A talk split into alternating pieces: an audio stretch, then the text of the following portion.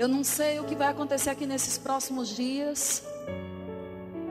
Eu não sei o que as outras pessoas que vão ministrar nesse seminário vão falar. Mas, queridos, a impressão no meu espírito, é que eu tenho no meu espírito, é de uma indignação no coração de Deus e uma palavra de, dizendo: basta. Basta. Chegou no topo. Sabe? Todas as vezes que nós vemos uma indignação se levantando no coração de Deus, onde ele dizia basta, ou havia arrependimento, ou havia juízo. Ou havia vitórias, ou haviam derrotas. Ou o povo inclinava o coração para acertar, ou o povo endurecia o coração para não perceber aquele, quem falava, aquele que falava com eles. E a consequência disso era que eles sofriam danos. E às vezes nós estamos vivendo coisas na nossa vida que nunca foi da vontade do Senhor que a gente vivesse. Porque nós estamos, amados, negligenciando a voz do Espírito. Nós estamos reduzindo a voz do Espírito aquilo que nós ouvimos uma vez por semana no culto. Uma palavra que ela é liberada de uma forma geral, de uma forma coletiva, porque não tem como um ministro ministrar todo mundo que está na igreja. Não tem como Deus trazer uma palavra específica para cada pessoa que está sentada aqui nesse lugar hoje à noite. Mas muitas vezes estamos desconsiderando aquela voz do dia a dia. Aquelas vozes, aquela voz do Espírito que são como placas numa BR bem sinalizada. Que Deus nos chama para correr uma carreira. Mas você já parou para pensar que muitas vezes nós estamos correndo essa carreira como se Deus tivesse feito um caminho sem sinalização nenhuma e estamos tropeçando, estamos caindo, estamos falhando, estamos entrando por lugares errados. Que carreira é essa que Deus nos colocou nessa estrada que Ele mesmo não pavimentou? Ele disse que Ele mesmo aplanaria os caminhos tortuosos. A carreira que nós temos que correr, mas não é num solo acidentado. Deus diz que aquele que confia nele, ele vai endireitando as veredas diante de nós. Mas muitas vezes nós estamos entrando em estradas secundárias porque não estamos considerando as placas de sinalização durante os nossos dias. E nós não estamos sofrendo, não é porque nos falta alguém orar por nós. Não é porque falta palavra, não é porque falta profecia, e não é porque falta alguém ungido por Deus trazendo uma palavra da parte de Deus para a sua vida, mas falta uma coisa chamada disposição de obedecer. E a palavra que nós mais precisamos nesses últimos dias, ninguém obedece se não tiver perseverança. Perseverança é a palavra dos últimos dias, querido. Porque a Bíblia fala que nós não devemos perseverar até o culto terminar. E às vezes a medida da nossa perseverança está sendo medida, amados, pelas nossas ações. Quando nós não aguentamos o, culto terminar, nós já nos levantamos e saímos porque já, já deu. Ah, está demorando demais. E aí eu vejo a medida da tua perseverança. Se você não consegue perseverar ouvindo uma palavra num culto, quanto mais na hora que o fogo da provação vem sobre sua vida. Quanto tempo você perseverará sobre a palavra e sobre aquela placa de sinalização que Deus colocou dentro de você? E eu não estou dizendo isso para trazer condenação, mas eu estou trazendo isso, amados, como um acerto, um ajuste para que aquilo que Deus está querendo derramar nesses dias, Deus possa encontrar canais limpos e organizados por dentro, para que não seja apenas oba-oba, carnaval gospel, mas que seja verdadeiramente uma manifestação plena do seu poder e da sua palavra no nosso meio para alinhar, ajustar e organizar as coisas dentro de nós. Porque é possível, amados, nós transformarmos uma atmosfera onde o Espírito Santo está em um carnaval carnal. Gospel. E eu te pergunto, qual é a diferença das nossas atitudes, da, da atitude das pessoas que estão pulando lá fora? É carne do mesmo jeito. Ou só você, só você só acha que muda só porque você está dentro da igreja? A maior obediência que nós temos diante do Senhor é quando nós não sentimos nada, quando nós não vemos nada e nós nos movemos pelo Espírito, independente do que pessoas estão falando, independente do que pessoas estão fazendo, nós percebemos o tom, nós percebemos o ritmo, nós percebemos a voz e nós nos movemos porque ouvimos a voz do bom pastor dizendo: Vem.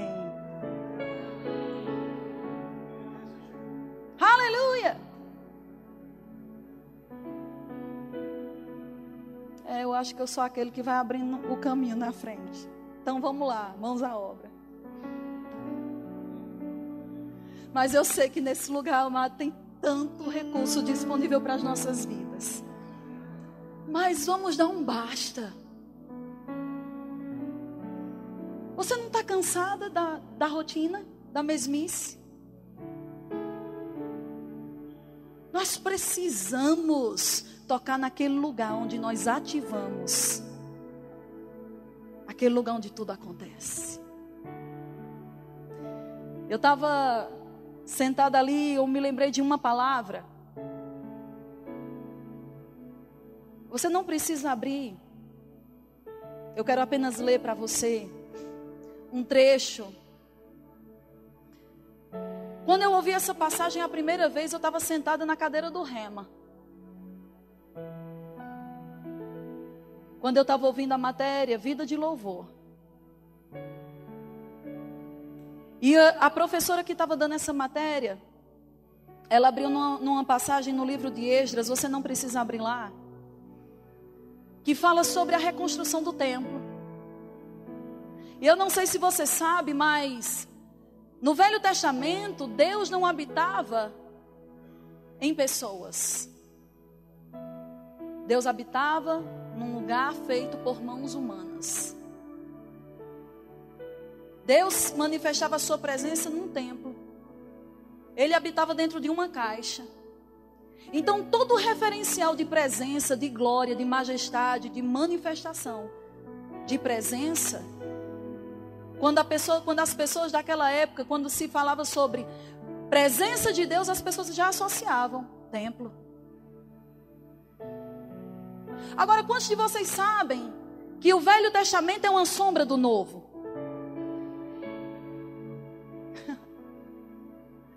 Todas as vezes que se falava sobre presença, as pessoas já pensavam: templo.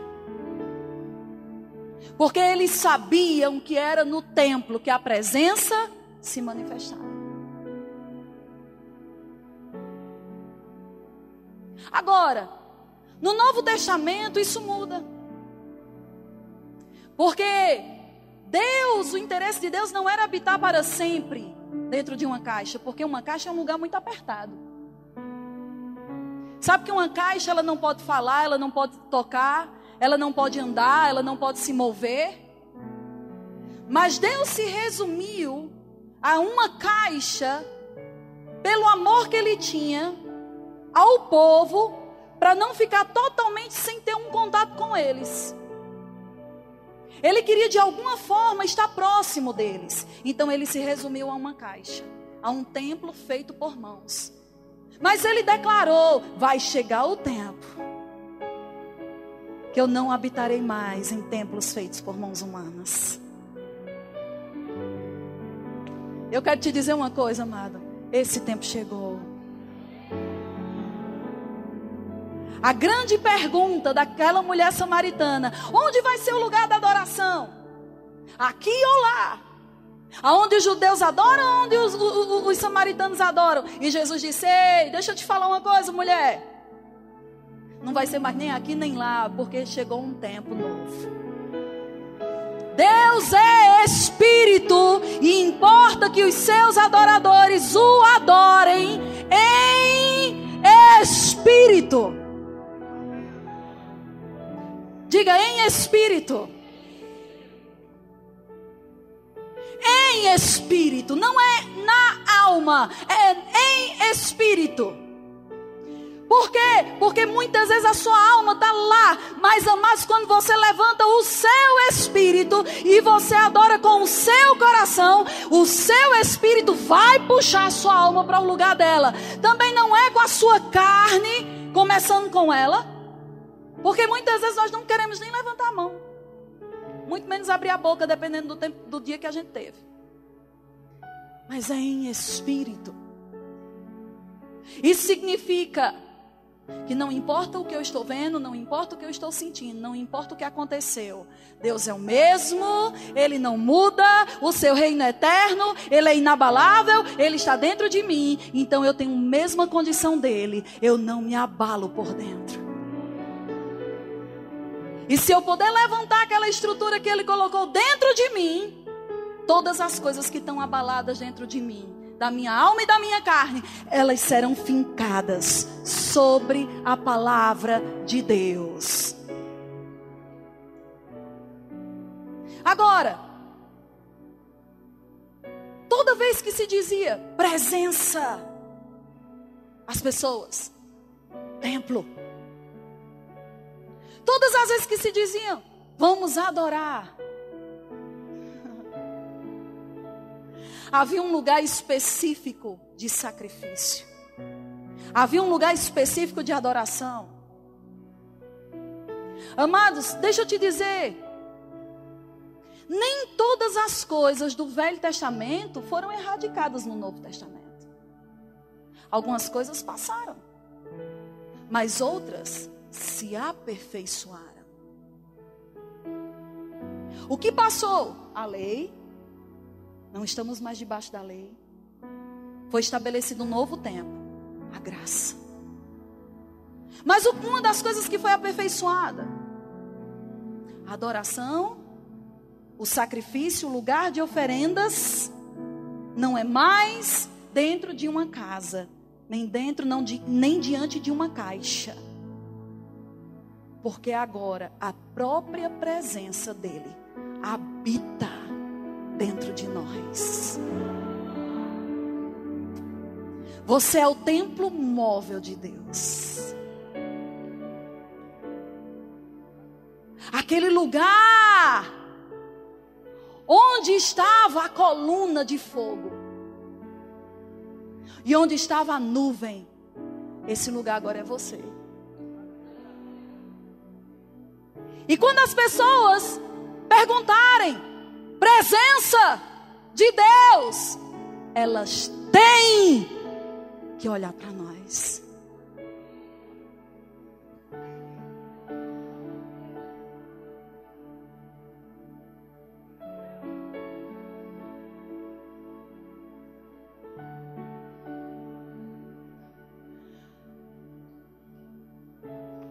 Hoje eu estava em casa e eu comecei a meditar em algumas coisas.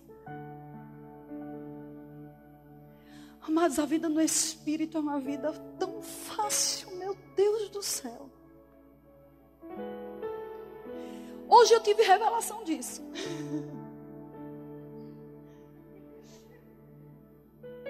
Aí você pode estar balançando a cabeça dizendo, para mim é mais difícil.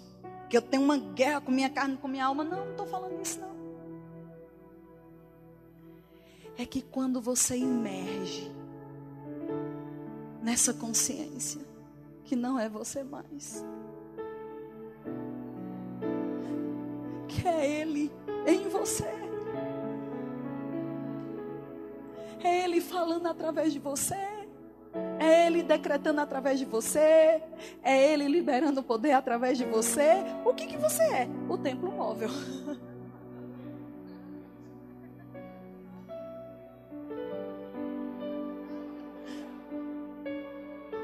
só quer que você vá. Aí ele levantou a placa e diz: Para aí, eu preciso manifestar minha presença. Porque antes era uma caixa, e caixa não fala, caixa não toca. Mas agora ele veio morar. Por que, que ele veio morar dentro de você? Porque você fala. Porque você toca. Porque você anda. Porque você pode ir naqueles lugares onde outras pessoas não podem. Ele pode se mover através de você. Quando a gente entender que a, gente, a única coisa que a gente precisa fazer é mergulhar nele.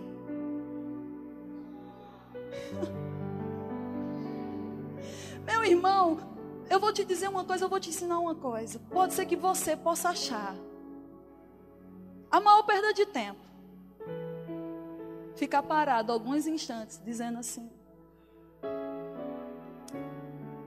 Eu te amo.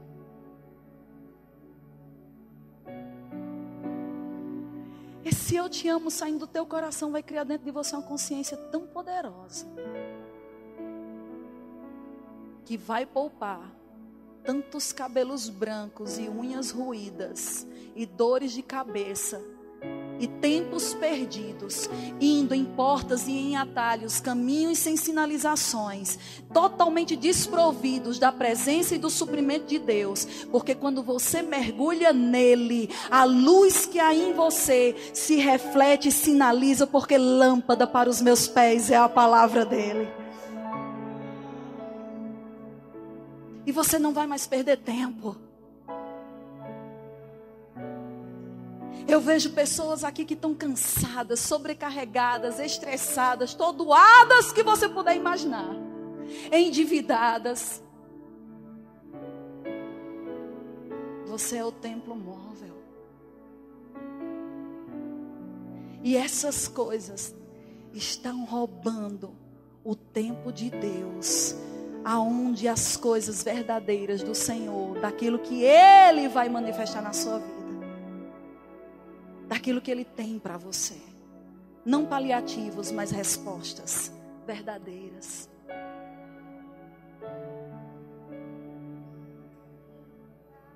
Será que você não pode dizer basta? Esse basta não é Deus com raiva de você, é Deus dizendo: ei, basta, eu quero que a vida abundante que eu vim manifestar na sua vida aconteça finalmente. Basta!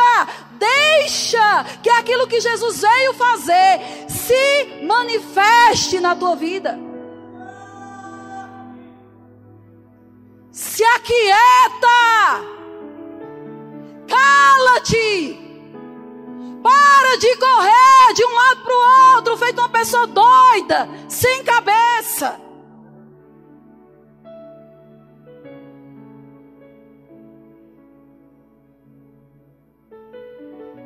Você vai remir o seu tempo quando você ganhar tempo com Deus.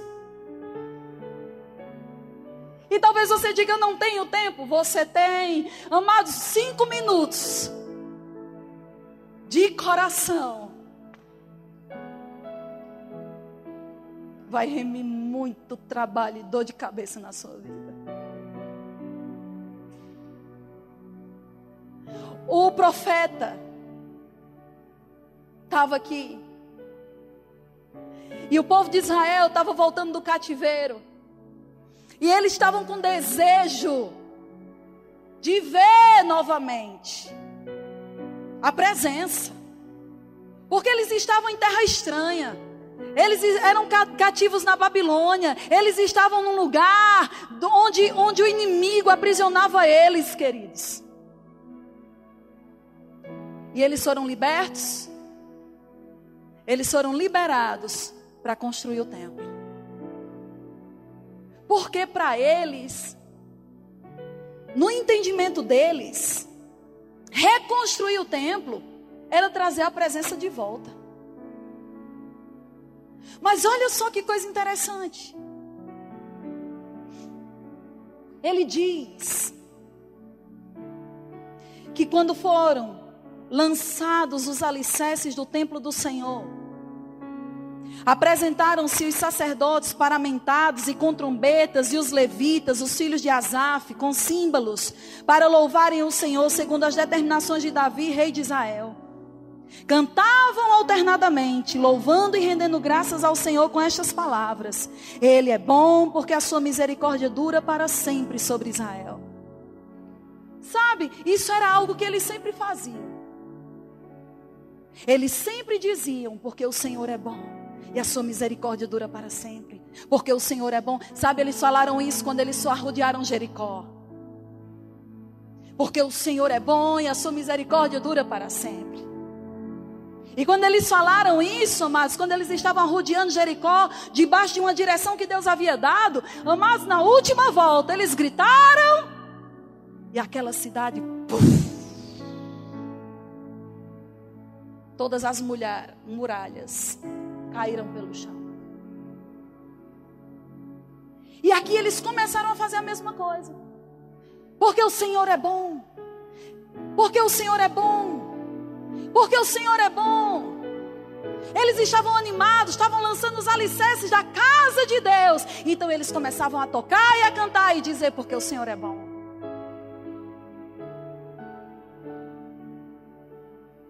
E a sua misericórdia dura para sempre sobre Israel. E todo o povo jubilou com altas vozes, louvando ao Senhor, por se terem lançado os alicerces da sua casa. Mas olha só que coisa interessante. Ele continua dizendo: porém, muitos dos sacerdotes, muitos dos sacerdotes e levitas, e cabeças de famílias já idosos, velhos, anciãos, que vieram, que viram a primeira casa. Diga primeira casa.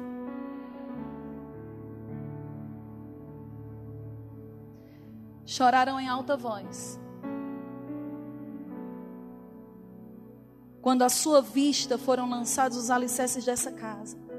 Muitos, no entanto, levantaram as vozes com gritos de alegria de maneira que não se podiam discernir as vozes de alegria das vozes do choro do povo, pois o povo jubilava com tão grandes gritos que as vozes se ouviam de muito longe. Olha que coisa interessante. Por que é que apenas os velhos choravam? Por que é que eles, quando viram aquilo, em vez de se alegrarem com os outros, e gritarem, e regozijarem, eles choraram? O texto diz: porque eles viram a glória da primeira casa. Em outras palavras, eles estavam vendo que aquelas pedras e aqueles lugares que estavam sendo levantados era totalmente desprovido da presença. Os novos, por eles nunca terem conhecido e visto a manifestação verdadeira da presença, eles estavam animados, amados. Para eles, aquilo significava: olha, aquilo que a gente ouvia, aquilo que eles tiveram, o templo, a gente vai ter também. Eba, Deus está no nosso meio, mas por eles não saberem como é a presença, eles não discerniram que ela estava vazia. Aí eu te digo: isso é uma sombra ou não é dos dias atuais?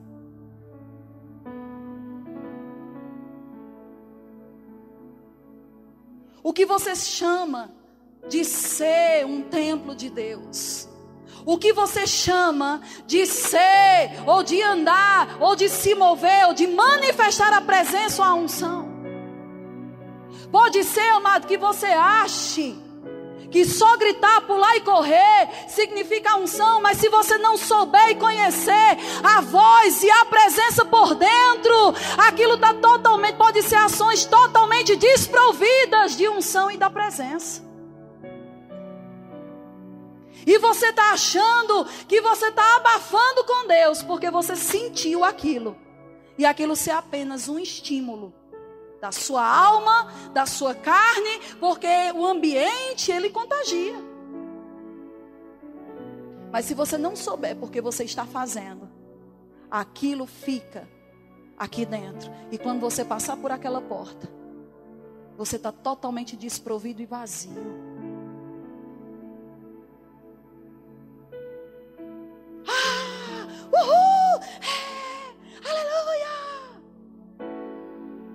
Essas ações serem totalmente desprovidas. E sabe por quê? Porque não sai de uma consciência espiritual. Jesus recriminou os religiosos daquela época e ele disse: Vocês são como hipócritas, vocês me honram com os lábios. Então eles estavam honrando, eles estavam falando a palavra, eles estavam dizendo amém, aleluia, glória a Deus. Mas ele disse: O seu coração está longe de mim. E amados, basta da gente ser crente de aparência, da gente ser crente que só mostra a parte de fora. Chegou o tempo da gente verdadeiramente puxar de dentro da nossa essência a presença, a essência da vida de Deus que está dentro de nós, porque é isso que nos faz ser o templo de Deus nessa terra. Não é porque você está aqui se congregando nessa igreja pulando nessa igreja.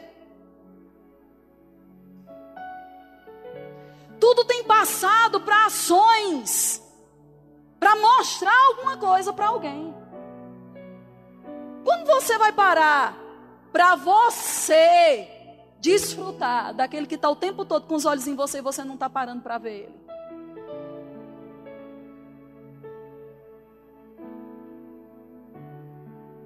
A imagem de perfeição que a gente coloca.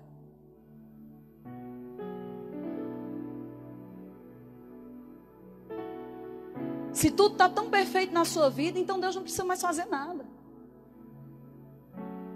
E eu não estou falando de você se render para a alma e agora simplesmente você aflorar ela e falar tudo que você está sentindo. Não, amados, mas eu estou falando de você verdadeiramente, com sinceridade, ser diante de Deus aquilo que você é. E se tem coisas que não estão tão alinhadas assim, você também sei, ser sincero ao, suficiente para reconhecer isso diante de Deus. Nós estamos vivendo um tempo e um mundo onde as coisas se movem muito pela vista, e infelizmente a igreja está nessa mesma história. E viver a vida cristã passou a ser uma disputa. Até desempenhar o ministério é uma disputa. Ei, tu vai viajar para onde? Tu já foi para onde? Tu ganhou quantas pessoas? Tu já leu a Bíblia quantas vezes? Hello! Tu já pregou quantas vezes? Quantas vezes foi dada a oportunidade para tu dar uma palavra?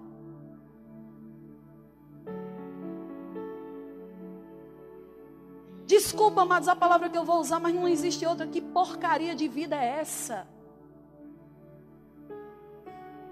que nós estamos competindo uns com os outros, ao invés de nos alegrarmos uns com os outros, de quando um cresce, ao invés de você ficar remoendo, hum, que não fui eu. Não, vá, meu irmão, avance. Verdadeiramente você está aí porque você fez por onde? Porque se um puxa, amado, se um avança, o corpo vai junto. Chegou o tempo da gente celebrar, praticar e declarar pelas coisas com as motivações sinceras. Sinceridade. Não adianta pôr de espiritual quando por dentro você não tem domínio de você mesmo.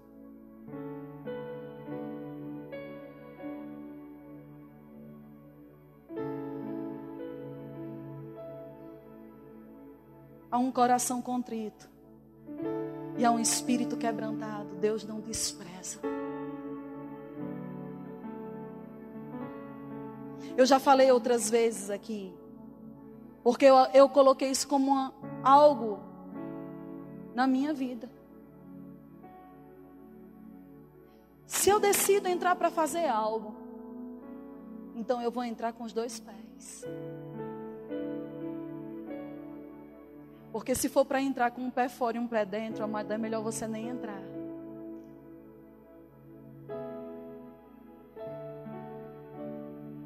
Basta. Basta. Basta. Deus quer manifestar a vida abundante que Ele te deu.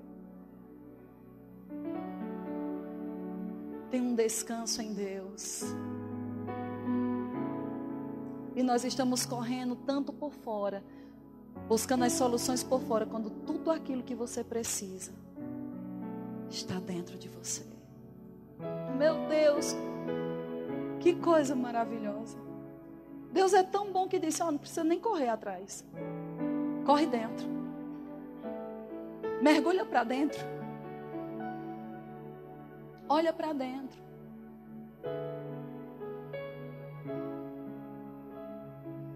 Eu creio que nesses últimos dias, eu sempre costumo dizer isso, eu quero que você se exploda, mas porque isso foi algo que Deus falou no meu coração. Nesses últimos dias, vão haver booms na vida de pessoas aqui. E algumas pessoas vão entrar de uma maneira tão intensa nesse estilo de vida. Que vai chegar ao ponto até mesmo de escandalizar muitas pessoas. Mas, no final, você vai ver o resultado, porque a presença de Deus vai ser claramente vista na vida delas. Está chegando o tempo, querido, de que você tem que decidir para quem você vai viver.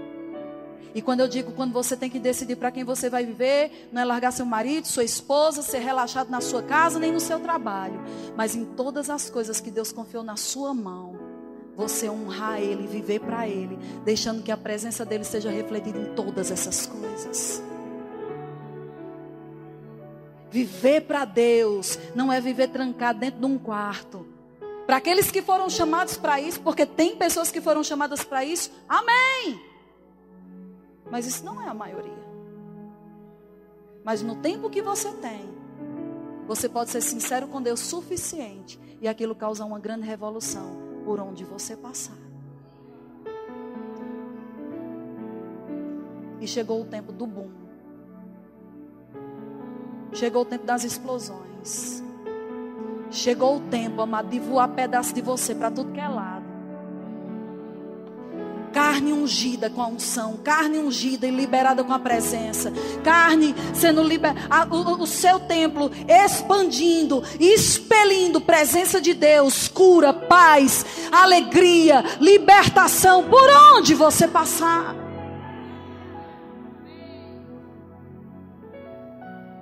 Eu quero que pedaço seu, seja espalhado para tudo que é lugar.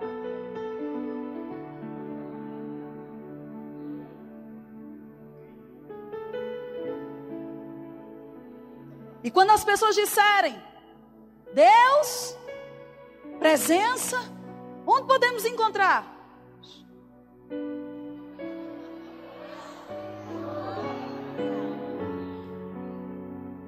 Queridos, isso não é arrogância.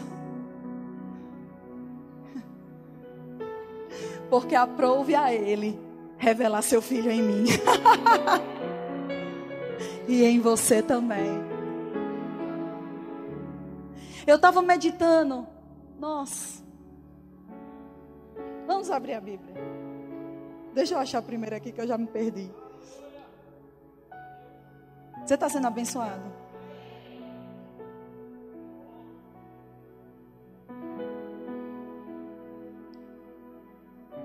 Abre sua Bíblia lá em Lucas, capítulo 8.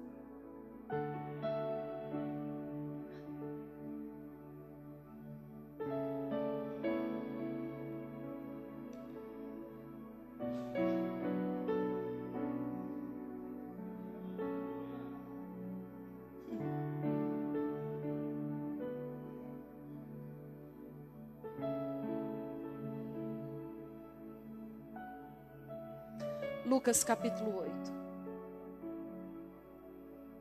Beto, venha, pode sentar. Mas só um pouquinho.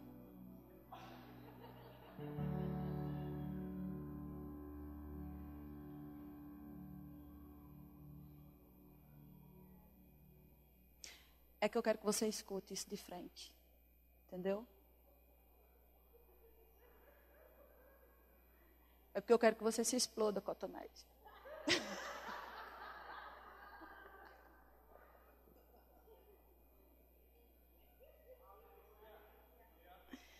Olha só que coisa interessante.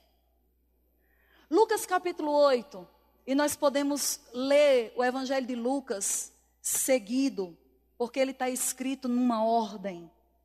Ele não é como os outros evangelhos. Mas Lucas foi colocado uma coisa após a outra na sua ordem bem direitinho. E aqui em Lucas capítulo 8, Jesus está falando sobre a parábola do semeador. E quando ele chega aqui no versículo 9, e ele, os discípulos dizem assim: E os seus discípulos o interrogaram, dizendo: Que parábola é esta? Respondeu-lhe Jesus: A vós outros é dado conhecer os mistérios do reino de Deus. Aos demais, fala-se por parábolas, para que vendo, não vejam, e ouvindo, não entendam. Este é o sentido da parábola. A semente é a palavra de Deus. Aqui caiu à beira do caminho são as que ouviram, vêm a seguir o diabo e arrebata-lhes do coração a palavra, para não suceder que, crendo, sejam salvos. Aqui caiu sobre a pedra são os que, ouvindo a palavra, a recebem com alegria. Estes não têm raiz. Eu posso dizer que esses não têm a consciência do que realmente ouviram. Não aplicaram no lugar certo aquilo afetou apenas a dimensão das suas emoções. Deus é bom? É. Mas quando as pressões vêm, já não tem certeza se Deus realmente é bom. E aí diz: E recebem com alegria, estes não têm raiz, creem apenas por algum tempo, e na hora da aprovação se desviam. Aqui caiu entre espinhos são os que ouviram e no decorrer dos dias foram sufocados com os cuidados, riquezas e deleite da vida. Os seus frutos não chegam a amadurecer. Mas ele fala sobre um quarto tipo de solo. E ele fala no versículo 15 que aqui caiu na boa terra são os que, tendo ouvido de bom e reto coração, diga bom e reto coração. Então, me, me, me ajuda, para que a palavra, ou para que o solo seja bom, depende de Deus ou depende de mim? Depende da maneira como eu estou recebendo a semente. Porque você parou para prestar atenção que a mesma semente foi semeada para todos eles? A palavra, ela vai para todo mundo. E por que, que apenas alguns prosperam e outros não? Por que, que alguns avançam e outros não? Porque alguns são fortalecidos pela palavra e outros não? Por que, que alguns se despontam, crescem, amadurecem e outros não? O problema não está em quem prega. O problema não está em quem libera a semente. O problema não está na semente. O problema está no solo. Mas o solo, a condição do solo não é determinada por Deus, é determinada por quem ouve. Então é determinada por quem? Por mim. Por você, a atitude que você vai ter no seu coração vai depender se você é um solo bom ou um solo ruim. Só que eu vou te dizer, Deus não criou você para ser um solo ruim. Deus criou você para produzir muitos frutos. E ele diz: os que tendo ouvido de bom e reto coração, retém a palavra, estes frutificam com perseverança. Agora, olha só que coisa interessante. Ele não para aqui.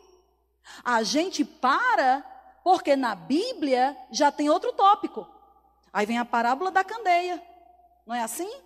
Aí a gente acha que Jesus encerrou um assunto e vai começar outro. Mas se você prestar atenção, amados, não é. Olha só o que, é que ele continua dizendo no versículo 16. Ninguém, depois de acender uma candeia, a cobre com um vaso, ou a põe debaixo de uma cama. Pelo contrário, coloca sobre um velador, a fim de que os que entram vejam a luz. Nós não associamos uma coisa com a outra, porque na nossa Bíblia existe uma interrupção de um texto. Porque muda-se o tópico. Mas o que é que Jesus está falando aqui? Vamos prestar atenção. Jesus está falando daquele último tipo de solo que recebeu a palavra, porque teve um bom e reto coração, reteve a palavra e frutificou. Aí ele vai explicar agora o que é que acontece na vida daquele que recebeu a palavra e que frutifica. Daquele que foi aceso. Quando você recebe a semente da palavra, você está sendo aceso.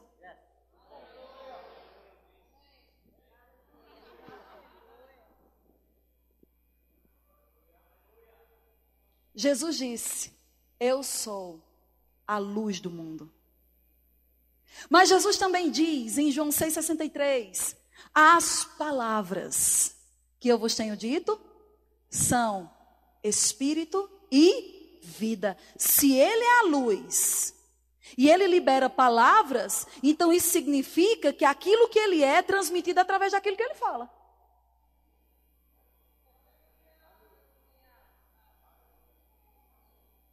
Você só pode dar o que você é. Então, quando você recebe a palavra, você está recebendo o que ele mesmo é. E o que é a luz? A luz é a manifestação da própria vida de Deus em nós. Só que se eu perguntar assim, ou talvez você possa perguntar para mim, Sabe, porque eu conheço pessoas que são salvas, são nascidas de novo, até tem um batismo no Espírito Santo. Mas parece que tem um encosto. Eu acho que eu tenho que levar essa pessoa para um culto do descarrego, uma unção, unção forte, uma unção não sei o quê, porque o negócio está travado na vida dela, ela não desgring... ela, ela, a vida dela é toda enrolada. Por quê? Porque ela não está ouvindo a palavra de bom e reto coração. Deus não faz acepção de pessoas. Recebeu a palavra com um bom e reto coração, vai frutificar. Por quê? Porque você está recebendo luz. A palavra que está saindo da boca de Deus é a própria vida que havia nele. Amados, você está recebendo daquilo que havia em Jesus. A luz é a manifestação da própria vida de Deus em você. Agora, como é que essa palavra, como é que essa luz é alimentada? Pela palavra. A palavra vai alimentar o fogo que está dentro de você. Existem pessoas que estão como o pavio que fumega. Elas têm luz, mas não é uma luz suficiente para fazer aquilo que elas precisam que seja feito. E é exatamente isso que ele está dizendo. Uma vez que você foi aceso, uma vez que você recebeu a vida e natureza de Deus dentro de você, saia debaixo da cama.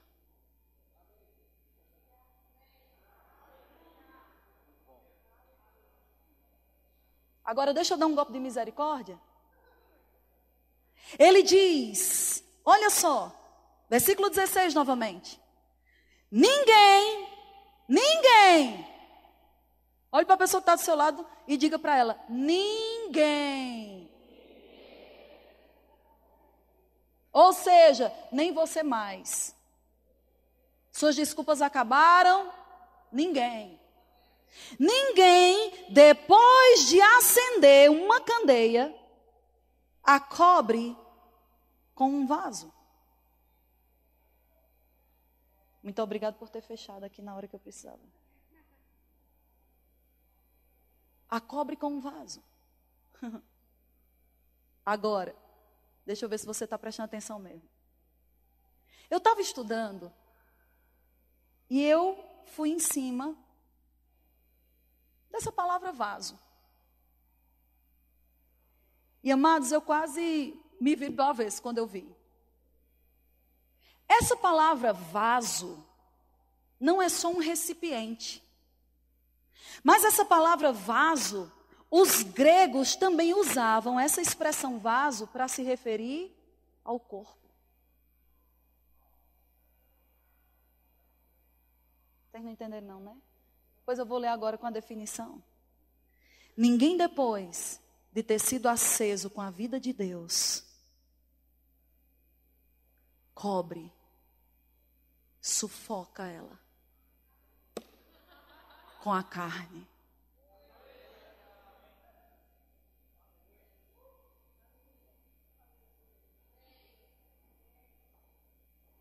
Você foi aceso, mande sua carne calar a boca.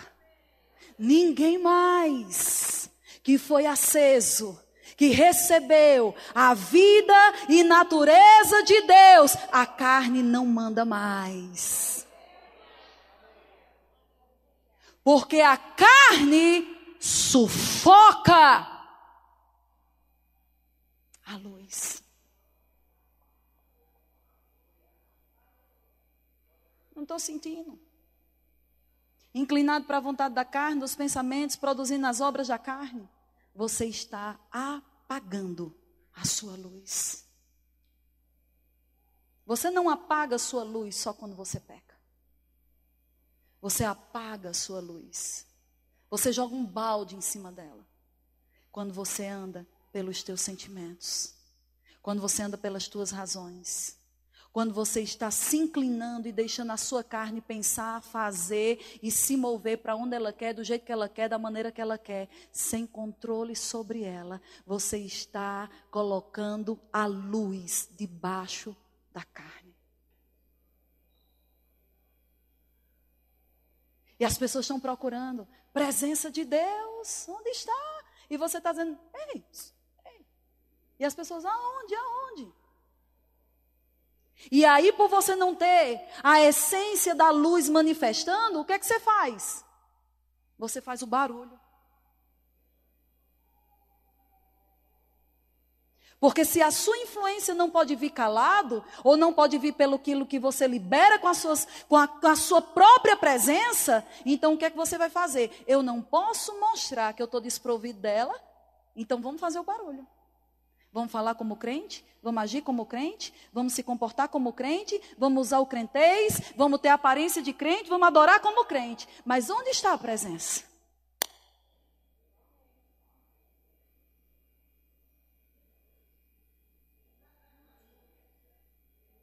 Nenhum amém, pelo menos misericórdia, ai de mim, oh, Jesus me leva agora, alguma coisa.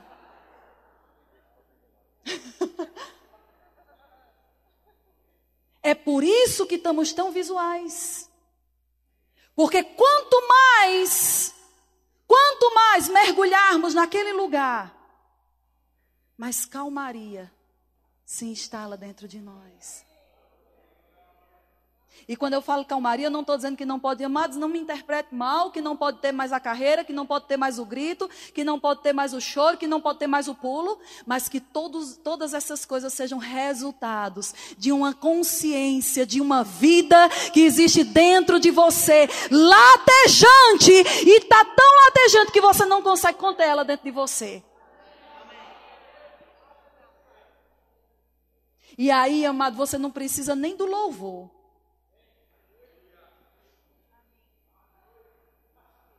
Eu posso ver você, amado. Eu não preciso ser profeta para saber o nível que você está.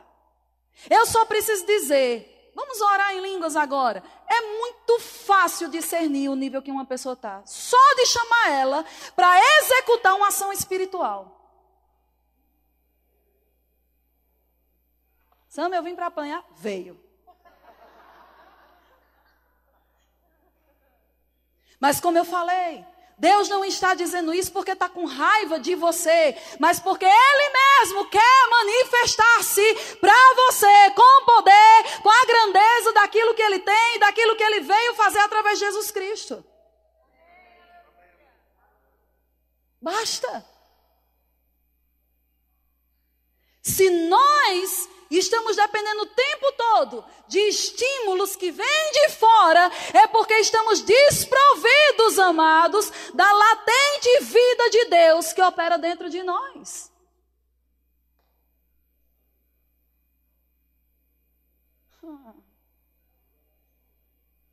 Porque quando a Bíblia diz, sede fervorosos de espírito, servindo ao Senhor, isso não é algo, amado, que você faz. Se você já recebeu uma queimadura. Como eu não sei se vocês usam essa expressão aqui, mas lá no Nordeste a gente diz uma ralada. Você passar às vezes no muro assim, ralar o braço.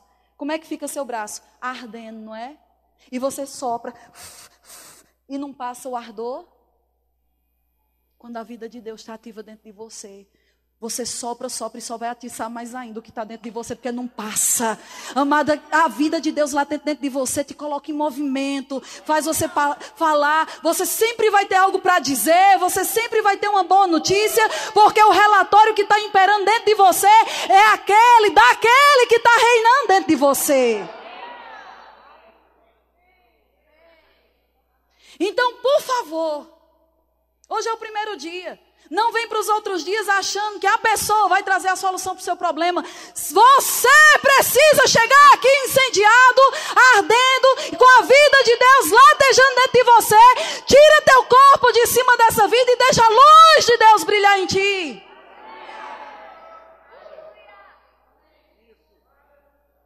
Para que a gente avance. Senão os cultos sempre vão ser as mesmas coisas. Imposição de mãos, para fazer chupeta.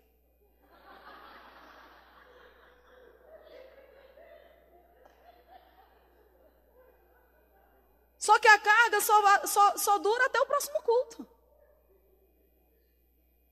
E talvez você diga, eita, não, peraí, mas eu não vou faltar nenhum dia, porque agora tem um profeta.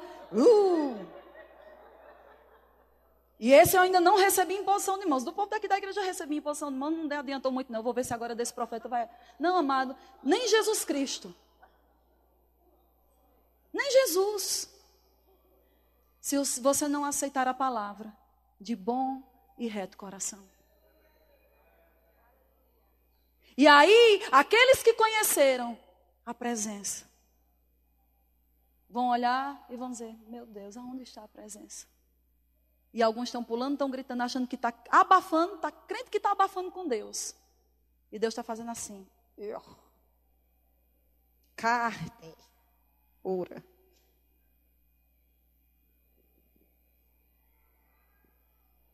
Quando a presença se manifesta, não precisa botar força. Você só precisa ativar. A força, às vezes, é só para ativar para empurrar o defunto. Sai. Carne, corpo. Sai daqui. Ah, eu estou aqui só para receber. Não, querido, você é o templo de Deus. E templo de Deus não é um lugar que se recebe, é um lugar que se dá.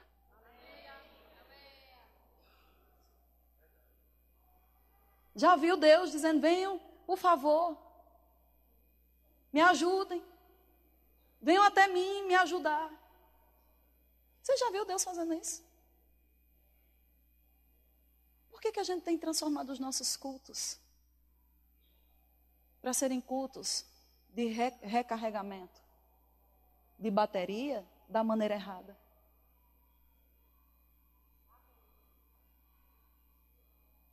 É porque queremos ver alguma coisa. Queremos sentir alguma coisa. E chegou o tempo da presença que faz a diferença voltar para o nosso meio.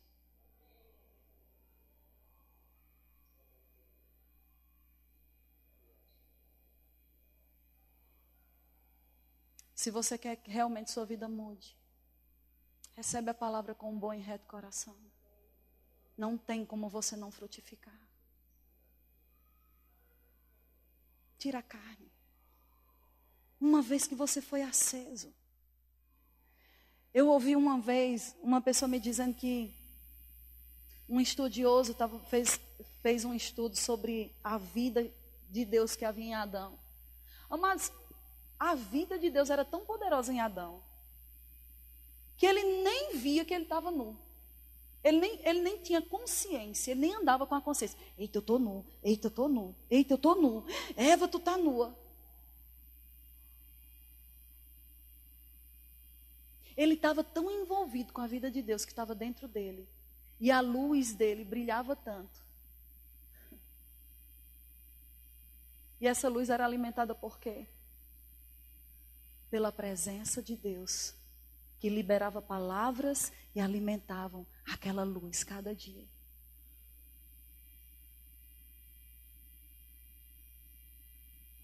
Hoje, quando nós nos expomos à palavra e quando nós nos expomos à ação do Espírito, nós somos como uma fogueira ou como aquelas fornalhas daquela grande locomotiva que o maquinista só coloca a lenha. E aquilo vai alimentando o fogo de Deus dentro de nós. Porque nós estamos abraçando a palavra com um bom e reto coração. Nós estamos alinhando o nosso espírito, independente do que a nossa alma diga, independente do que o nosso corpo diga, saia da frente. Eu sou a locomotiva do meu espírito, é o que vai na frente. Ela é que vai me puxar a minha vida. Ela é aquela que vai me governar daqui até os últimos dias da minha vida sobre essa terra.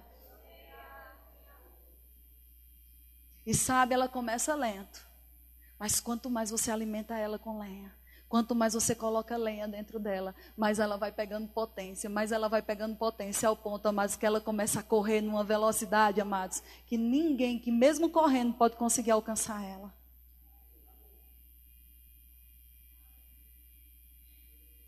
Chegou o tempo da gente ser a manifestação do templo. Amém.